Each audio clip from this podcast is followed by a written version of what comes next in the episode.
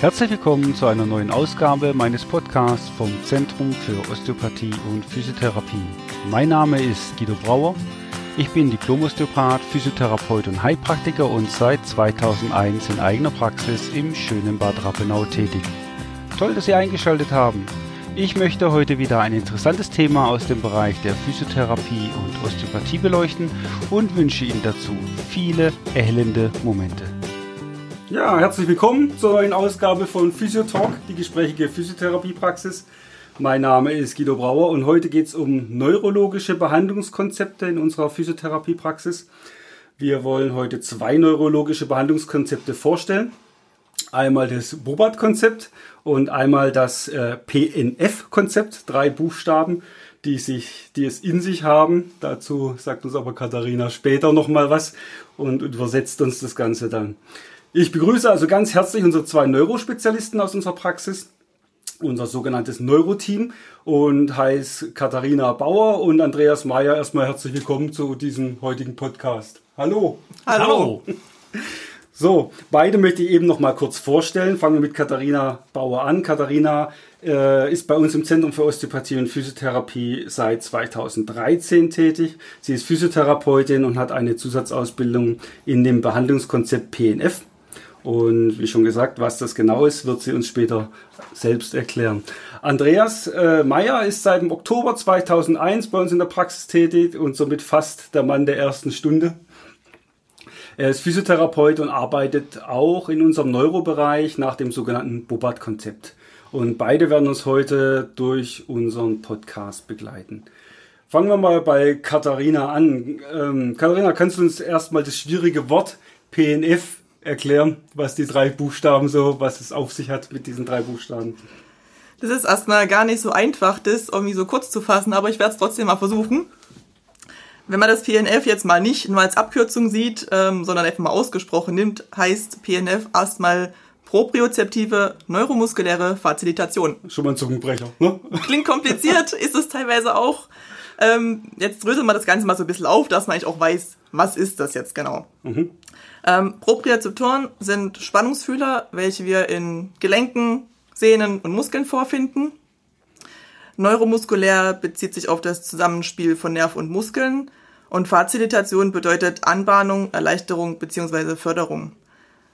Wofür nutzt man das PNF-Konzept? Das PNF-Konzept ist erstmal eine dreidimensionale ähm, Behandlungsmethode, welches bei Patienten angewandt wird, wo die Bewegungsverhalten durch Erkrankung, Verletzung oder Operation gestört sind. Da kommt es über eine Stimulation der Spannungsfühler, zum Beispiel durch Druck oder Zug. Ähm, da wird einfach die Leistung ähm, des Neuromuskel neuromuskulären Systems gefördert. Mhm, mh. Und somit kommt es wiederum zu einer Verbesserung der funktionellen Bewegungsabläufe im Körper. Okay. Oh, das hört sich schon recht kompliziert an. Ja. So, auf jeden Fall.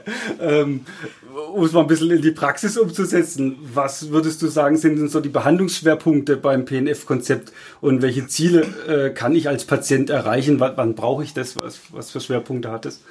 Schwerpunkte kann man so speziell gerade gar nicht sagen, weil die sind halt wirklich immer patientenabhängig. Es kommt darauf an, was der Patient für ein Krankheitsbild mitbringt. Mhm. Jetzt angenommen ein Schlaganfall, wo man sagt, die haben meist eine Seite betroffen, Arm und Bein. Ähm, und dann kann es halt sein, dass ich jetzt zum Beispiel den Patienten mir anschaue und sehe, okay, das Gangbild ist halt relativ schlecht und ich als Therapeut würde sagen, okay, das, Krank, äh, das, das Gangbild muss verbessert werden. Mhm. So, aber je nachdem, was der Patient halt in seinem Alltag macht, ist er noch berufstätig, wie muss er zu Hause sein, ähm, aktiv, ist er alleine und er braucht vielleicht für sein privates Leben, sage ich mal, mehr den Arm, dann steht für den Patienten Behandlungsschwerpunkt Arm im Vordergrund. Mhm, mh, mh. Okay. Es gibt ja auch unterschiedliche Ausprägungen mit Sicherheit. Ne? Beim Schlaganfall genau. äh, einmal die schlaffe und spastische Seite und einmal aber auch natürlich, wie stark das ausgeprägt ist. Da haben wir auch Schlaganfallpatienten, die kaum Funktionsstörungen haben. Ne? Eher Gleichgewichtskoordinationssachen, dann ist das der Behandlungsschwerpunkt. Genau, das wird quasi, wenn ein Patient während die Ziele einfach zusammenarbeitet und er sagt, okay, was ist für ihn jetzt im Alltag oder in seinem Berufsleben einfach am wichtigsten mhm. und nicht das, was ich als Therapeut als wichtigsten Punkt mhm. empfinde. Mhm. mhm. Ja, das ist immer gut, wenn man den Patienten mehr in den Vordergrund stellt ne, und nicht äh, den Therapeuten. Das ist schon mal ganz gut. Okay, wechseln wir mal zu Andreas. Ähm, jetzt zum Bobat-Konzept. Du arbeitest ja mit einem ganz anderen Konzept. Kannst du uns erklären, äh, was es mit dem Bobat-Konzept auf sich hat? Für wen ist das Bobat-Konzept jetzt äh, geeignet? Also das Bobat-Konzept ist im Prinzip benannt nach den Begründern. Das ist die Bertha und der Karel Bobat. Das ist äh, in den 1940er Jahren ähm, von den beiden ähm, begründet worden. Und das Bobat-Konzept, das richtet sich äh, am besten und am meisten für die sogenannten zentralneurologischen Erkrankungen. Das sind ähm, die drei großen Erkrankungen, die man auch bei uns in der Praxis äh, meistens sieht. Das ist der sogenannte Apoplex oder auch Schlaganfall und Multiple Sklerose und Parkinson. Also, also zentralneurologische Erkrankungen sind alles, was mit dem Gehirn so Richtig, zu tun genau, hat. Alles, was so praktisch im Gehirn passiert, mhm. mit dem Gehirn passiert ist, dafür eignet sich dieses Konzept am, am besten. Mhm. Mhm. Okay. Und wie ist der Ablauf dann von so, so einer Behandlung? Im Prinzip mal so grob gefasst einfach. Ja, also wie die Katharina schon erzählt hat, ähm, die erste Behandlung ist hauptsächlich ein Befund.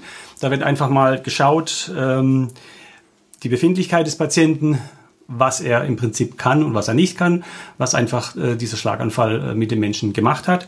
Und dann wird auch, wie beim PNF, mit dem Patienten praktisch ähm, zusammen erarbeitet, was ist für ihn wichtig, Mhm. Was steht für ihn im Vordergrund? Und das wird dann in der Therapie umgesetzt. Mhm. Also wenn ich das richtig verstehe, äh, ist das äh, quasi bei beiden Konzepten gleich. Ne? Es ist, äh, man guckt sich den Patienten an und äh, die Techniken unterscheiden sich dann äh, letztendlich. Ja. Aber also, man, man schaut immer nach dem Problem des Patienten. Ja, ne? Der Patient steht im Vordergrund des mhm. Ganzen. Okay. Er ist ja das Wichtigste und äh, wir wollen ja, ihn ja dahin bringen für die Dinge, für die die für ihn einfach wichtig sind. Mhm, mhm, das steht einfach im Vordergrund. Mhm, ja. Mhm.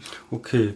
Und nochmal auf das PNF-Konzept zurückgekommen. Wie sieht es mit dem PNF-Konzept aus? Wie kann das PNF-Konzept äh, mir jetzt konkret helfen? Zum Beispiel, äh, äh, bin jetzt schlaff gelähmt, ich kann mich ja gar nicht mehr bewegen. Wie muss ich mir das denn vorstellen? Äh, was, was kannst du jetzt überhaupt machen, wenn der Patient überhaupt keine Bewegung mehr drin hat? Es ist ja, wie gesagt, wir haben ja gerade gesagt, einmal, es gibt ja einmal die schlaffe Lähmung und einmal, wo man sagt, wo es ein bisschen in die Spastik reingeht. Grundsätzlich ist das PNF ja eine dreidimensionale Behandlungsmethode. Das heißt, wir gucken, dass man jetzt nicht wie in der klassischen Krankgymnastik Gelenk für Gelenk durcharbeiten, wo man sagt, okay, angenommen jetzt der Ellenbogen in der Krankgymnastik, gucke ich, dass die Beugung gut geht, mhm. dass die Streckung gut geht. Mhm. Im PNF-Konzept versuchen wir das Ganze ja ähm, wirklich als als eine Muskelkette darzustellen, wo man sagt, wir bewegen uns ja auch im Alltag nicht wie ein Roboter, ne? wo man sagt, wir bewegen uns ja nicht so, so abgehakt. Das sind mhm. ja alles immer fließende Bewegungen. Im PNF gucken wir, dass wir in diesen Muskelketten arbeiten, die Bewegungen im besten Fall erhalten oder halt auch wieder neu erarbeiten. Mhm. Wenn ich jetzt, jetzt zum Beispiel vorstelle, ich habe jetzt eine Flasche Wasser vor mir auf dem Tisch stehen und möchte die Flasche greifen. Ja, das kann jeder gerne mal ausprobieren, wo sagt, wie bewegt sich denn mein Arm? Ja, das heißt, der Arm geht nach vorne, der Ellenbogen hat eine relativ Streckung mit einer leichten Beugung noch drin, das hat, der Unterarm ist leicht gedreht, das Handgelenk hat auch eine leichte Beugung, die Finger sind geöffnet. Und man sagt, das ist alles, das passiert ja alles gleichzeitig. Mhm. Das ist ja nicht so, dass man erst einen Arm vornimmt, Ellenbogen strecken und mhm. so weiter. Das ist mehr so wie beim Roboter, wo man so genau. sieht, wo man kennt immer eine Achse, wo sich bewegt. Und das ist doch geschmeidiger läuft. Wie man es quasi versuchen hat in der Therapie halt alltagstauglich halt auch umzusetzen. Mhm. So, jetzt haben wir das Problem, es gibt auch Patienten, die haben zum Beispiel eine Schlafverlähmung, mhm. wo man sagt, die können wir halt schlecht jetzt aktiv halt ansteuern. Dann gibt es das sogenannte Overflow-Prinzip. Da versuchen wir quasi ausgefallene Funktionen wieder zu aktivieren durch einen gewissen Overflow. Das heißt, ähm, wir versuchen Muskelkontraktionen gegen den Widerstand aufzubauen und die fließen dann quasi auf andere Muskelgruppen über. Das kann jeder gerne gerade mal ausprobieren, der irgendwas zum Sitzen in der Nähe hat. Der setzt sich gerade einfach mal hin. Mhm. Machen wir doch mal. Ja, setzt sich mal auf den Stuhl oder auf den Hocker, was man gerade so hat. Relativ weit vorne hinsetzen, auf die, auf die Kante. Oberkörper ist schön aufrecht. Und da stellen wir uns mal vor, angenommen, wir haben jetzt einen Patient, ähm, da ist das linke Bein schlaff gelähmt. Okay? So, jetzt einfach mal versuchen, beide Füße stehen gut auf, mal das rechte Bein mal kräftig nach unten in den Boden reinzudrücken. Mhm. So, dann sollte im besten Fall jeder irgendwie ein bisschen was spüren. Ja, ja, Also mein linkes Bein kommt dann nach oben. Genau. Im besten Falle, je nachdem, wie stark die Schlafverlähmung ausgeprägt mhm. ist, kommt bei einem Patienten so ein bisschen Aktivität im linken Bein an. Mhm. Ja, das ist quasi das, was wir erreichen wollen. Mhm. So. Geht nicht nur für Arme und Beine, das gibt es zum Beispiel auch für den Rumpf, wo man sagt, gerade ruhig nochmal aufrecht sitzen bleiben. Mhm. Ähm, Füße stehen weiterhin ordentlich auf und jetzt mal nur die Hände auf die Oberschenkel legen und mal kräftig einfach auf die Oberschenkel draufdrücken. Mhm. Und spannt mein ganzer Bauch. Genau. Ja. Das heißt, ich kann zum Beispiel über kräftige Arme eine schwache Bauchmuskulatur aktivieren. Mhm. Das sind so Prinzipien, wo man sagt, das versucht man am PNF halt einfach zu, zu erarbeiten, zu erhalten, dass auch die Patienten auch daheim was machen können. Mhm. Ne, das ist jetzt nicht nur, PNF ist jetzt nicht nur, dass man sagt, ha, das kann ich halt bloß in der Physiotherapie. Solche Sachen können die Patienten auch einfach gut daheim umsetzen. Ja, vor allem finde ich es cool, dass man den Muskel oder die straffen Arm oder Bein gar nicht anfassen muss. Ne? Man greift zu was anderem und hat trotzdem eine Wirkung äh, auf die eigentlich äh, schlaff gelähmte äh, Seite, wo man gar nicht äh, hinfasst. Ne? Genau, das ist halt gerade auch für die Patienten halt immer so ein kleines Erfolgserlebnis. Ja, kleiner Zaubertrick, ne? Ja. Okay, ja, das hört sich schon mal ganz äh, interessant an. Und sowas können auch mit Sicherheit die Angehörigen dann üben mit den Betroffenen. Ne? Da haben sie auch ein gutes Heimprogramm, Ja. wo das dann machen will. Okay, kommen wir doch mal zurück zum Bobat-Konzept und bleiben vielleicht gerade mal bei dem gleichen Beispiel. Ähm, bei so einer schlaffen Lähmung, wie kann das Bobat-Konzept jetzt äh, hier helfen? Das Bobat-Konzept ähm, hilft in dem äh, Bereich dann einfach so, dass es diese so- sogenannte schlaffe Seite mit einbezieht. Das bedeutet, ähm, da gibt es dann Techniken, wo ich dann benutzen kann, um ähm, diese Seite zu stimulieren. Das geht über taktile Reize zum Beispiel, dass ich äh, diesen betroffenen Arm einfach ähm, in die Hände nehme und streiche und einfach über die Rezeptoren der Haut Reize gebe, die dann über die Muskulatur wieder zurück praktisch ins Gehirn äh, projiziert werden. Also Rezeptoren sind dann die Meldestellen. Genau, die Meldestellen. Mhm. Und dass praktisch das Gehirn wieder Informationen kriegt von außen für diese Seite. Oder auch zum Beispiel, ähm, wenn wir den Arm jetzt benutzen, ähm, die sogenannte Stützaktivität, dass ich den Patienten zum Beispiel auf die Bank setze und äh, beide Arme links und rechts aufstütze. Und als Therapeut muss ich dann auf dieser schlaffen Seite natürlich sein, um den Arm zu unterstützen und ihm dann zum Beispiel Druck gebe und dadurch wieder Informationen über sogenannte Druckrezeptoren Richtung Gehirn wiedergebe, ähm, um einfach äh, diese Seite wieder zu stimulieren. Damit Also diese du stellst quasi, wie ich es richtig verstanden habe, die Hand auf, sicherst selber das Ellbogengelenk, weil es ja sonst klar weggehen Genau, würde. weil es weggeht. Und dann stützt er quasi wie auf so. Stützaktivität, damit er diese Seite wieder wahrnimmt. Weil es ist oft so, dass äh, Menschen nach einem Schlaganfall die betroffene Seite nicht richtig wahrnehmen. Teilweise sogar ähm, sie ähm, ja überhaupt nicht mehr für sie existiert. Und äh, das muss ich einfach wieder so versuchen hinzubekommen, damit die die Seite wahrnehmen können und dadurch wieder auch ihren Alltag besser äh, zu, äh, ja, Das sind ja auch erleben. halt so ganz äh, spannende Fälle, wo sie gar nicht sehen, wenn jetzt zum Beispiel die nehmen die rechte Seite nicht wahr und der Angehörige kommt an der rechten Seite, sie den gar nicht wahrnehmen. Ne? Zum Beispiel, wenn der Patient dann von rechts kommt, sehen die ihn erst ganz spät, wenn er schon fast auf der linken Seite ist. Es gibt auch äh, Tests, die man da ausführ, äh, testen kann. Ähm, zum Beispiel lässt man den Patienten eine Uhr malen und dann malt er die Uhr nur auf der linken Seite zum Beispiel und Okay. quetscht die Zahlen von der rechten Seite noch auf die linke Seite zum Beispiel. Oder wenn, spannend, ja. wenn Sie einen Text lesen, dann lesen Sie ihn vielleicht nur bis zum halben Blatt. Damit kann man das feststellen, ob er die Seite ähm, Die andere Seite ist ausgeblendet. Genau, ist aus, wie ausgeblendet. Und das kann man dann versuchen über die Bobat-Konzept wieder, dass sie das wahrnehmen und ihren Körper als Ganzes einfach wieder äh, fühlen lernen. Okay, ja, auch recht spannend. Ne? Ähm, wie wichtig ist eigentlich eine physiotherapeutische Behandlung nach dem Schlaganfall jetzt äh, direkt? Wir mal, der hat jetzt einen Schlaganfall gehabt und wie schnell sollte man da handeln? Natürlich lebensrettende Maßnahmen, äh, kein Thema. Es geht jetzt um reinst ums Therapeutische. Also die Behandlung ist sehr, sehr wichtig. Also was die ärztliche Behandlung angeht, sind im Prinzip die ersten 48 bis 72 Stunden maßgebend. Alles, was ich da wieder herstellen kann, hilft auch uns Physiotherapeuten ungemein. Bei uns sind eigentlich die allerwichtigste Phase die ersten zwölf Wochen, weil es heißt so schön, Zeit ist Gehirn. Alles, was in dieser äh, Zeit wiederhergestellt werden kann, hilft ungemein in der Therapie. Also die Therapie ist eigentlich so früh wie möglich äh, zu starten. Also Zeit ist Hirn nicht nur in der Notfallmedizin, sondern auch therapeutisch. Früh Absolut. anfangen, Absolut, weil ähm, was man in zwölf Wochen erreicht, ist dann gesichert. das ne? ist eigentlich gesichert, ja. Äh, weil ähm, vor allem beim Bobert-Konzept nutzt man die sogenannte Plastizität des Gehirns. Das bedeutet, ähm, die Regionen, die im Gehirn ausgefallen sind, ähm, dass andere Regionen diese äh, Tätigkeit sozusagen oder diese Funktion übernehmen sollen. Das ist auch äh, mit ein, äh, ein Ziel von der Bobert-Therapie. Okay. Genau. Ja, jetzt sehen wir auch in der Praxis immer wieder Patienten, die vor Jahren einen Schlaganfall hatten oder auch andere neurologische Erkrankungen. Ähm, das meiste ist halt eben Schlaganfall äh, in, der Praxis dann. Ähm, die Patienten haben dann eine Reha bekommen und sind danach eigentlich oftmals, wenn sie wieder zu Hause sind, auf sich alleine gestellt.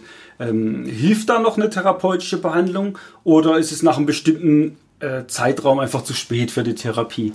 Nee, zu spät ist es eigentlich nie.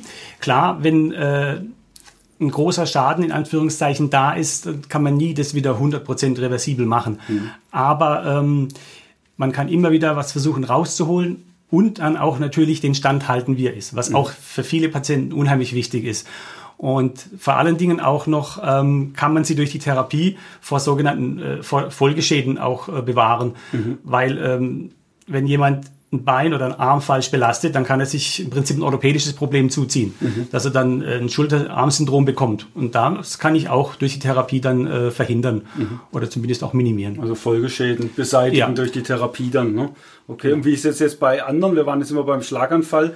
Äh, war klar, Neuroplastizität, hast du gesagt, die ersten zwölf Wochen ganz wichtig, später auch noch wichtig. Aber bei anderen Erkrankungen, wie jetzt bei äh, Parkinson zum Beispiel, ähm, wie sieht es da aus? Wie, wie schnell muss es da gehen? Im Prinzip fast das Gleiche. Parkinson ist halt äh, eine Erkrankung, die ähm, über die Jahre hinweg immer schlechter wird. Da muss man einfach versuchen, äh, auch den Stand so lange wie möglich zu halten. Na, was haben die eigentlich so, die Parkinson-Leute? So Parkinson-Leute, Grundsymptomatik? Symptomatik ist einfach, ähm, die Bewegungen werden verkleinert, ähm, die werden immer kleiner, weil es äh, im Gehirn passiert einfach Folgendes, da gibt es eine Substantia nigra, die ähm, baut ab im Gehirn. Mhm. Die ist zuständig für Bewegungsabläufe und genau das sieht man auch. Die Leute machen kleine Bewegungen, haben zum Beispiel auch Startschwierigkeiten. Sie wollen zum Beispiel aufstehen und loslaufen, können es aber nicht. Mhm, mhm, und das kann man auch ähm, so früh wie möglich starten. Und je früher die Therapie startet, umso größer sind auch die Erfolge und man kann äh, die Leute lange ähm, davor bewahren, dass sie ähm, ihre Selbstständigkeit verlieren. Mhm. Und beim Parkinson ist es vor allem wichtig, große ausladende Bewegungen zu machen, weil die Bewegungen über die Jahre hinweg gesehen immer kleiner werden. Mhm. Also mache ich mit den Leuten viel Bewegungen im großen Radius von den Armen, von den Beinen und vor allen Dingen, was man auch oft sieht, ist so eine Kleinschrittigkeit. Die Schritte werden immer kleiner, so Trippelschrittchen. Und dann ist natürlich auch die Gefahr da, dass sie stolpern, dass sie hinfallen. davor kann man die Leute einfach auch be lange bewahren, wenn man ja, die Therapie das wieder, das sind ja meistens startet. ältere Leute, ne? Ja, da haben wir Folge mit Schenkelhalsbrüchen, wenn sie dann stolpern und Richtig, genau. schwierige genau. äh, Erkrankungen dann, die dann... Parkinson ist auch eine Krankheit, die ähm, sehr, sehr spät auch entdeckt wird, weil bis diese Substanz nigra stark abgebaut ist, kann der Körper das lange kompensieren. Irgendwann schafft es nicht mehr und dann tauchen tauchen die Symptome auf. Mhm. Und die Menschen sind meistens ähm, jenseits der 60. Mhm. Wird auch als Schüttellähmung bezeichnet. Die haben genau. diesen, äh, die Hand so ein Tremor so in der Hand. Ja. Genau, die Schüttellähmung, das ist ein Anzeichen dafür, dass jemand Parkinson hat. Mhm. Mhm. Ja. Genau. Und also im Zweifelsfall zum Neurologen, aber dann auch wieder zum Physiotherapeuten oder Richtig, Physiotherapeutin genau. natürlich auch. Ne? Genau. Ähm, Jetzt haben wir auch noch andere Erkrankungen, äh, wie zum Beispiel Multiple Sklerose. Ähm, was kann man da mit dem PNF äh, dort noch anfangen? Oder ja, was für Schwierigkeiten gibt es und wie kann man helfen? Ist auch wieder schwierig so pauschal zu sagen, weil es ist erstmal eine chronisch entzündliche neurologische Autoimmunerkrankung mit wirklich sehr unterschiedlichen Verlaufsformen. Deswegen wird sie teilweise auch Krankheit mit tausend Gesichtern genannt. Mhm weil es ist jetzt halt nicht wie vielleicht beim Parkinson, wo man sagt, okay, dieser Tremor ist vorhanden oder auch dieses ähm, wechselnde Gesicht oder solche Sachen. Ähm, Beschwerden können halt wirklich sein von äh, Sensibilitätsstörungen, von Kraftlosigkeit, schneller Stift, teilweise auch einfach Schmerzen, dass manchmal sich einfach die Arme und Beine anfühlen wie, wie Blei schwer. Deswegen kann man es halt da nicht so pauschal sagen, dass man sagt, okay, mit PNF mache ich das oder das, wo man mhm. sagt, das ist halt wirklich richtig individuell mal mhm. zu gucken. Aber auch hier ist es zu sagen, okay, je früher man irgendwo anfängt, je früher es erkannt wird, umso mehr kann man noch eine Verbesserung erzielen. Mhm. Und wenn man sagt, okay, ist jetzt schon relativ spät, wenn es jetzt vielleicht auch bei den Ärzten relativ spät erkannt wurde, dass es vielleicht medikamentös auch relativ spät eingestellt würde, da ist dann halt wirklich der Fokus drauf, ähm, den Zustand zu erhalten. Auch da zu gucken, dass nicht aufgrund von Ausweichbewegungen, Fehlhaltungen ähm, noch andere Folgeschäden halt entstehen. Mhm. Der Körper muss ja schon genug äh, ausgleichen, genau, kompensieren. Ja. Da sind natürlich die Folgeerkrankungen ähm, ja, zu vermeiden dann einfach. Ne? Also ja. Das tritt ja auch in Schüben auf, ne, die Multiple Sklerose. Genau. Es gibt ja Leute, die sitzen im Rollstuhl und können ein paar Monate später dann wieder laufen, weil der Schub vorbei ist. Das ist halt wirklich sehr unterschiedlich. Wo man sagt, ich hatte auch ähm, damals in der Fortbildung eine Patientin gehabt, die war noch relativ jung, mhm. die war damals Anfang 30 und die hat ähm, zwei kleine Kinder gehabt. Und es war halt auch einfach so, dass man sagt, es gab Tage, da konnten sie mit den Kindern super auf dem Spielplatz rennen. Mhm. Und manchmal ist sie morgens aufgestanden und hat gemerkt, okay, heute ist einfach ein ganz blöder Tag, heute geht halt gar nichts. Mhm. Mhm. Okay. Ähm, kriegt man die schneller durch die Therapie aus den schlechten Phasen raus? Kann das äh, soweit dann unterstützen oder? Ähm unterstützen ist es schon, aber halt auch nicht nicht immer und auch nicht bei mhm. jedem. Das ist halt wirklich auch auf den Patienten halt abhängig. Es kommt auch mal drauf an, wie sind die Patienten selber eingestellt zur Therapie. Mhm. Es gibt auch trotz neurologischer Erkrankung auch Patienten, die wollen am liebsten zur Physiotherapie hingehen und wollen sich behandeln lassen und halt mhm. nichts Aktives dafür tun. Mhm. Klar, da sind dann die Erfolge vielleicht in den Anfangsstadien nicht ganz so groß wie bei welchen, die halt selber motiviert sind und sagen, ey, ich will was machen, ich will mhm. was verbessern und ich will was erreichen. Mhm. Ja, klar. Die Mitarbeiterpatienten ist, äh, das ist halt ganz wichtig. Ganz wichtig ne? Und ich denke, die Schübe, das ist, glaube auch, du hast am Anfang gesagt, das ist ein entzündlicher Prozess, Autoimmun, wo der Körper sich selber angreift. Ich glaube, äh, die Entzündungsphase muss man dann einfach aussitzen ne? genau. oder ärztlich behandeln, medikamentös behandeln und dann kann man wieder besser neuro äh, äh, physiotherapeutisch intervenieren. Genau. Jetzt sind der PNF und Bobat eigentlich neurologische Behandlungskonzepte, wie wir gerade gelernt haben, aber äh, kann man auch in der Orthopädie äh, die zum Einsatz kommen lassen? Wie sieht es da mit dem PNF aus? Ganz klar, ja. okay. Also, wo man sagt, dadurch, dass es ja auch so dreidimensionale Bewegungsabläufe sind, ähm, kann ich die natürlich auch, wenn ich sage, ich will jetzt zum Beispiel meine Arme kräftigen oder irgendwas, wo man sagt, diese dreidimensionalen Bewegungen zur Kräftigung nutzen. Mhm. Ich kann diese Bewegung machen, indem ich einfach ein Terraband mache. Ich muss nicht immer, sage ich mal, wie jetzt klassisches Bizeps-Training sagen, mhm. okay, mit Terraband bloß mein Bizeps kräftigen. Mhm. Ich kann auch mir das Terraband irgendwo hinten festmachen und mache, sage ich mal, solche Faustschläge wie beim Boxen, mhm, ja. Mhm. Da habe ich auch diese, diese Bewegung nach vorne. Ich habe eine Drehung dabei und das quasi gegen Widerstand. Mhm. Ich kann Koordination verbessern, ich kann meine Reflexe verbessern. Also ich kann das genauso gut mit meinen Schulterpatienten machen oder mit meinen Kniepatienten, wo man mhm. sagt, man kann das wunderbar in die Orthopädie, in die orthopädische mhm. Richtung mit einbauen. Mhm. Ja, fällt mir auch gerade ein, wo wir es hatten über schlaffe Lähmung mit deinem Zaubertrick Overflow-Prinzip. Äh, wenn der jetzt eine Schiene hat und darf das Bein gar nicht bewegen, kann man das Bein trotzdem kräftigen, indem man die Diagonale nimmt und quasi die Kraft überfließen lässt. Oder? Ganz genau. Weil das darf er ja dann machen. Ja. Er bewegt ja nicht aktiv. Ne? Genau. Ne? Und man hat trotzdem eine Spannung und trotzdem eine mhm. leichte Kräftigung drin. Mhm. Mhm. Also sehr gut eigentlich in der Orthopädie. Sehr alltagstauglich. Und Bobat, wie sieht's da aus? Ja, auch Bobat kann man in der Orthopädie sehr gut benutzen. Ähm, da geht es einfach darum, ähm, das würde ich als Körperwahrnehmungsschulung bezeichnen. Man kann dem Patienten zeigen, wie er zum Beispiel eine Bewegung auch mal anders macht. Wenn man jetzt zum Beispiel hergeht und ähm, jemanden das äh, Sitzen lässt und dann aufstehen lässt, mhm. einfach mal ihn selbst das mal spüren lässt, wie stehe ich eigentlich auf? Mhm. Dann stellen viele fest, sie benutzen wahnsinnig viel Kraft aus den Beinen mhm. zum Beispiel heraus. Mhm. Mhm. Das kann ich aber auch genauso dann ähm, über Körperschwerpunktverlagerungen machen, mhm. indem ich äh, Massen und, äh, und Hebel zum Beispiel benutze. Dann kann ich zum Beispiel Ihnen sagen, ähm, das würde ich zum Beispiel auch mit einem äh, Patienten machen, der einen Schlaganfall hat.